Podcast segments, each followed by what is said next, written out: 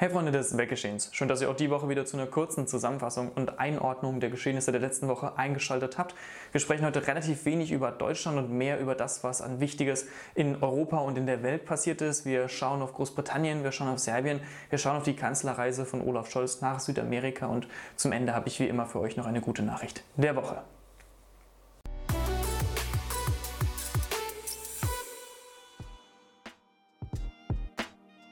Springen wir direkt rein in die erste News und schauen auf den Gender Pay Gap. Seitdem Frauen angefangen haben zu arbeiten, verdienen Frauen grundsätzlich weniger. Das hat sich auch 2022 nicht geändert. Aber um den langfristigen Trend zu sehen, müssen wir uns eben die Zahlen des letzten Jahres anschauen. Und da sehen wir, dass Frauen im letzten Jahr etwa 18 Prozent weniger verdient haben als Männer.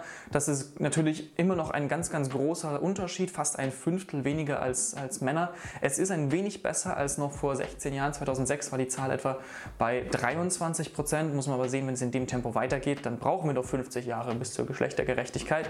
Jetzt muss man aber natürlich auch berücksichtigen, was sind die Faktoren, die dazu führen. Also bei gleicher Arbeit oder sind andere Faktoren wichtig? Und andere Faktoren sind definitiv wichtig. Etwa zwei Drittel dieses Gender Pay Gaps von 18 Prozent können erklärt werden, unter anderem dadurch, dass Frauen öfter in Teilzeit arbeiten, weil sie sich eben auch öfter um die Familie kümmern. Und auf der anderen Seite, weil sie einfach in Berufen arbeiten, die grundsätzlich schlechter bezahlt sind, zum Beispiel in der Pflege. Äh, und wenn man das alles mit äh, einberücksichtigt, dann ähm, kommt man auf einen bereinigten Gender Pay Gap, wie es heißt, von etwa 7%.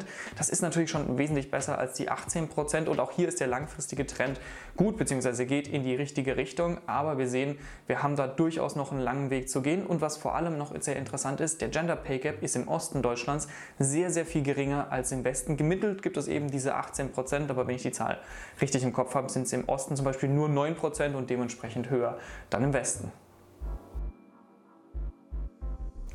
Dann machen wir einen fließenden Übergang von Deutschland hin nach Europa, denn was ganz Europa derzeit betrifft, ist eine gigantische Inflation, die sich jetzt aber langsam abschwächt, sowohl in Deutschland als auch in Europa. Zahlen für Europa sind, im Oktober hatten wir noch 10,6% Inflation, jetzt im äh, Januar sind es nur noch etwa 8,5%. Das heißt, langsam schwächt sich diese Inflation ab. Das hat natürlich auch damit zu tun, dass die Leitzinsen angehoben wurden. Die EZB hat diese, diesen, äh, diese Woche nochmal den Leitzins angehoben auf etwa 3%, will das im März nochmal anpassen anpassen.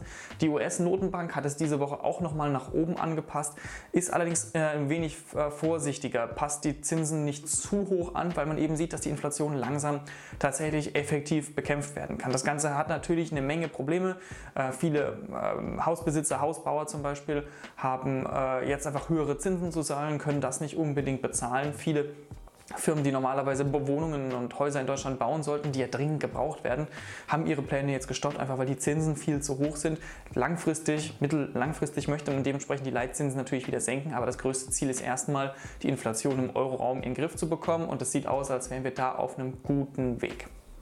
Zoomen wir rein vom großen Europa hin zum kleinen Serbienland, über das wir nicht so häufig sprechen und wenn, dann meistens im Zusammenhang mit dem Kosovo. Der Kosovo ist ein kleiner Teil, ein kleines Land, das sich unabhängig erklärt hat von Serbien vor einiger Zeit. Viele Länder erkennen den Kosovo an, viele auch nicht, Serbien auf jeden Fall nicht. Gerade die rechten Hardliner und mit äh, Präsident Vucic ist derzeit ein rechter Hardliner äh, Präsident und dementsprechend in Serbien an der Macht, erkennen den Kosovo nicht als eigenen Staat an und möchten ihn eben ins eigene Staatsgebiet wiederholen. Das hatte äh, verschiedene Auseinandersetzungen zur Folge, gerade in den letzten Wochen und Monaten, die sogar dafür gesorgt haben, dass Militär aufgestellt wurde und in Alarmbereitschaft versetzt wurde. Es wurde nicht gekämpft, aber die Spannungen waren wieder mehr oder weniger kurz vorm Eskalieren. Und ähm, für Serbien und gerade für Präsident Vucic ist die Lage doch nochmal komplizierter. Denn auf der einen Seite äh, sehen wir, dass die Bürger, gerade die jungen Bürger, sich immer mehr Richtung Westen hin orientieren, gerade auch Teil der EU werden wollen. Serbien hat eigentlich auch offiziell gesagt, sie wollen Teil der EU werden, aber dafür muss man eben viele, viele Regeln erfüllen, gerade was Korruption angeht,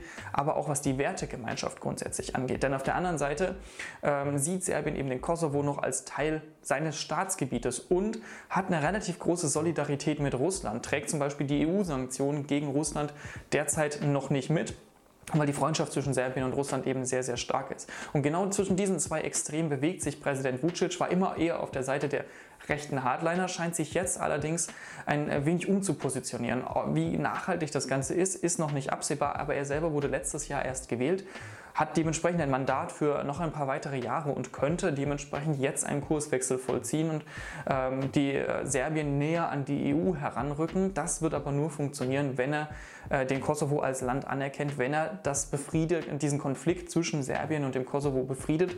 In Serbien wird er dafür jetzt schon, obwohl er gar nichts konkret umgesetzt hat, als Verräter gebrandmarkt, gerade eben von rechten Nationalisten. Und da ist die Frage, wie sich Vucic in den nächsten Wochen und Monaten und vor allem Jahren positioniert und in welche Richtung er Serbien schieben will. Das könnte ganz, ganz entscheidend hier für die Situation am Balkan sein. Wir sprechen über Großbritannien, wie angekündigt. Warum? Wir ziehen ein kleines Zwischenfazit hauptsächlich zum Brexit. Denn viele Wirtschaftsinstitute in Großbritannien, aber auch außerhalb von Großbritannien sind sich einig, das Ganze war ein absolut wirtschaftliches Desaster für Großbritannien. Großbritannien wird die einzige große Volkswirtschaft weltweit sein, die 2023 vermutlich eine Rezession hinlegen wird und nicht ein Wirtschaftswachstum. Und das ist sogar schlechter als Russland. Und Russland haben wir mit unendlich vielen Sanktionen belegt. Und das zeigt alleine schon auch, wie schlecht die ähm, Wirtschaft wirtschaftliche Lage in Großbritannien ist. Das wiederum spiegelt sich natürlich auch wieder in der sozialen Situation, wieder in der finanziellen Situation für alle. Äh, wir haben eine riesige Inflation, nicht nur in Deutschland oder Europa, der EU, sondern eben auch in Großbritannien. Die Reallöhne dort vor Ort fallen und deswegen waren in dieser Woche 100.000 auf den Straßen. Es gab keinen Generalstreik, aber gerade im öffentlichen Dienst wurde gestreikt, wie seit 2011, seit der großen Finanzkrise nicht mehr. Die konservative, konservative Regierung will hier hart bleiben, sagt 10% mehr Lohn ist einfach nicht drin. Äh, das Ganze wird nur eine Lohnpreisspirale in Gang setzen und das wollen sie eben nicht und dementsprechend möchte man extrem hart bleiben. Großbritannien ist man damit äh, ziemlich unzufrieden. Man sieht einfach, dass die Situation nicht besser wird. Man sieht kein, äh, kein Licht am Ende des Tunnels. Äh, und mittlerweile ist auch die Mehrheit der Bevölkerung in äh, Großbritannien der Meinung, dass der Brexit ein Fehler war, dass man das korrigieren müsste. Das wird allerdings noch eine Weile dauern. Langfristig, mittellangfristig sieht es schon danach aus, als könnte Großbritannien sich der EU wieder annähern, was natürlich ein äh, Erfolg und Gewinn für beide wiederum wäre. Aber weder Tories noch die Labour-Partei, die zwei großen Parteien in Großbritannien, haben das in ihrem Programm, fordern das derzeit. Deswegen bis das überhaupt in Gang käme, bis es eine neue Volksabstimmung gäbe, bis es neue Verhandlungen mit der EU gäbe, das wird alles dauern. Also es ist nicht zu erwarten, dass im nächsten Jahrzehnt oder beziehungsweise in diesem Jahrzehnt Großbritannien wieder zurückkommt zur EU. Aber wir sehen einfach gerade ein Musterbeispiel dafür, was passiert, wenn man sich aus der EU zurückzieht, nämlich ein großes wirtschaftliches Desaster. Letzte News noch aus Europa und da schauen wir auf die Ukraine, denn unsere EU-Kommissionspräsidentin von der Leyen, die oberste Chefin der EU mehr oder weniger, äh, war zwar schon öfter in der Ukraine, dieses Mal hat sie aber praktisch die, äh, den kompletten Stab mitgenommen, 15 EU-Kommissare und das Ganze hat natürlich große Symbolkraft. Worum ging es? Es ging um den EU-Beitritt der Ukraine. Das Ganze ist natürlich äh, unter ferner Liefen. Äh, erstmal muss der Krieg in der Ukraine gestoppt sein und es müssen jede Menge, wie gerade angesprochen schon, jede Menge Kriterien erfüllt sein, damit äh, ein Land der EU beitreten darf. Und da geht Zelensky allerdings sehr, sehr große Schritte. Man muss ein bisschen vorsichtig sein äh, mit der Bewertung, weil wir einfach nicht richtig bewerten können, wie viel besser es gerade in der Ukraine wird. Äh, es gibt nicht so wirklich verlässliche Zahlen. Und innerhalb von Wochen und Monaten lässt sich das, das Ganze auch äh, nicht das ganze Land ummodeln.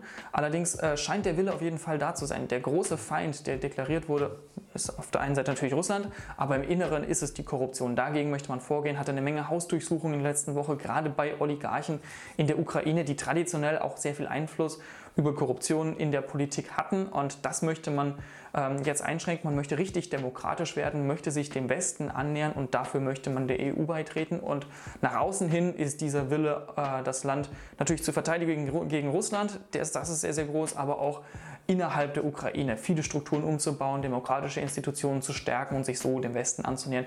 Der Wille ist auf jeden Fall auch da. Ein kurzer Blick dann noch auf die Kanzlerreise von Olaf Scholz nach Südamerika. Wie schon angeteasert am Anfang, ähm, Olaf Scholz möchte jetzt hier die Verbindung nach Südamerika stärken, unter anderem bezüglich des Themas Klimas und bezüglich des Themas Rohstoffe. Denn Deutschland ist angewiesen einfach auf Rohstoffe von außerhalb Deutschlands und ein großer Rohstofflieferant für uns ist China. Wir wollen aber unabhängiger von China werden und da bietet sich unter anderem Südamerika an. In Brasilien gab es ja jetzt gibt's den äh, alten neuen Präsidenten Lula, der Bolsonaro ersetzt hat, der wiederum auch äh, mehr für den Klimaschutz zu haben ist, mit dem man da mehr darüber sprechen kann, auch äh, darüber den Regenwald in den Amazonas in Brasilien mehr zu erhalten. Darüber gab es eine Menge Gespräche und was Klima und Rohstoffe angeht, hat man Fortschritte gemacht. Bei Wirtschaft und Handelsabkommen hat man Fortschritte gemacht und möchte da mehr zusammenarbeiten.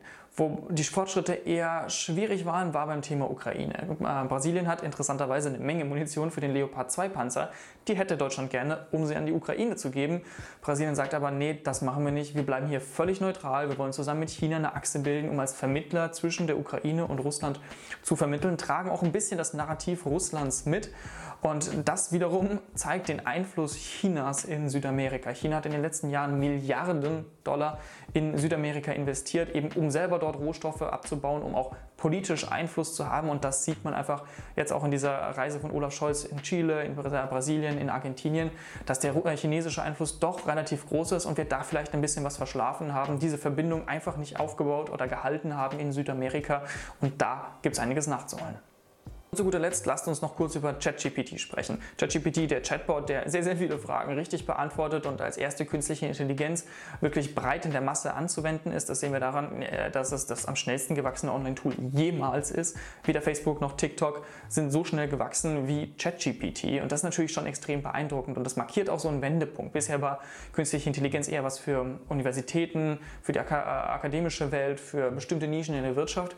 Jetzt wird es von der breiten Masse angewendet werden und dieser Schritt ist praktisch unumkehrbar. Klar ist ChatGPT noch nicht perfekt, aber Microsoft will ChatGPT vermarkten für 20 Dollar im Monat, möchte es einbauen in seine Suchmaschine Bing, möchte es einbauen zum Beispiel in Teams, was ähnlich funktioniert wie Zoom, sodass man das einfach mitlaufen lassen kann und das einfach Notizen macht über das, was so im Meeting gesagt wurde und niemand mehr mitschreiben muss. Also sehr, sehr viele Anwendungsmöglichkeiten für die breite Masse für dieses Produkt. Google hat große Probleme, da hinterherzukommen, auch weil sie einfach mehr zu verlieren haben. ChatGPT ist noch nicht perfekt und gibt oft doch auch noch falsche Antworten. Und das kann sich Google nicht so richtig leisten. Sie haben den größten Market Share, sie haben am meisten zu verlieren.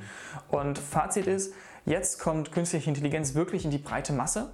Und das Ganze wird vermutlich die große Welt der Digital oder der großen Digitalkonzerne Apple, Microsoft, Google und so nochmal ein bisschen rumrotieren. Microsoft hat hier den ersten Schritt getan, aber Google zum Beispiel wird mit Sicherheit da noch nachziehen. Dann sind wir fast schon am Ende angekommen. Wie immer habe ich noch eine kleine gute Nachricht der Woche für euch und da schauen wir auf ein Update zu den Zulassungszahlen für Elektrofahrzeuge in der EU im letzten Jahr. Denn das waren etwa 12 Prozent reine Elektrofahrzeuge, Hybride waren es noch ein Stückchen mehr. Im Jahr davor waren es nur 9%, Prozent, 33 Prozent Steigerung plus Lieferverzögerung für Elektrofahrzeuge. Also die tatsächliche Zahl dürfte noch mal ein Stückchen höher liegen. Und wenn wir das Ganze mit linearem Wachstum extrapolieren, dann ja, wird es halt noch ewig dauern, bis wir reine Elektrofahrzeuge in Deutschland und der EU haben. Aber das Ganze ist ein exponentieller exponentieller Prozess. Deswegen fallen jetzt auch so langsam die Subventionen vom Staat weg und werden weniger, weil man einfach merkt, na, vielleicht noch kein Selbstläufer, aber die Menschen und vor allem die Autokonzerne realisieren, das ist die Zukunft, in die Richtung muss es gehen und viele denken eben darüber nach, ein Elektrofahrzeug sich als Neuwagen zuzulegen. Und gerade im Hinblick auf die Energiewende, dass wir klimaneutral werden müssen, ist das doch definitiv eine gute Nachricht der Woche wert. Gut, Freunde, und damit sind wir auch schon durch mit den wichtigsten Nachrichten, Ereignissen, Geschehnissen in dieser Woche. Freut mich wie immer, dass ihr dabei gewesen seid. Lasst mich gerne wissen, was ihr zu den verschiedenen Themen denkt. Äh, Fragen, Anregungen, Kommentare, wie immer alles super gerne in die Comments. Und dann wünsche ich euch noch eine wunderbare Woche, ein wunderschönes Wochenende. Bleibt gesund und bis zum nächsten Mal.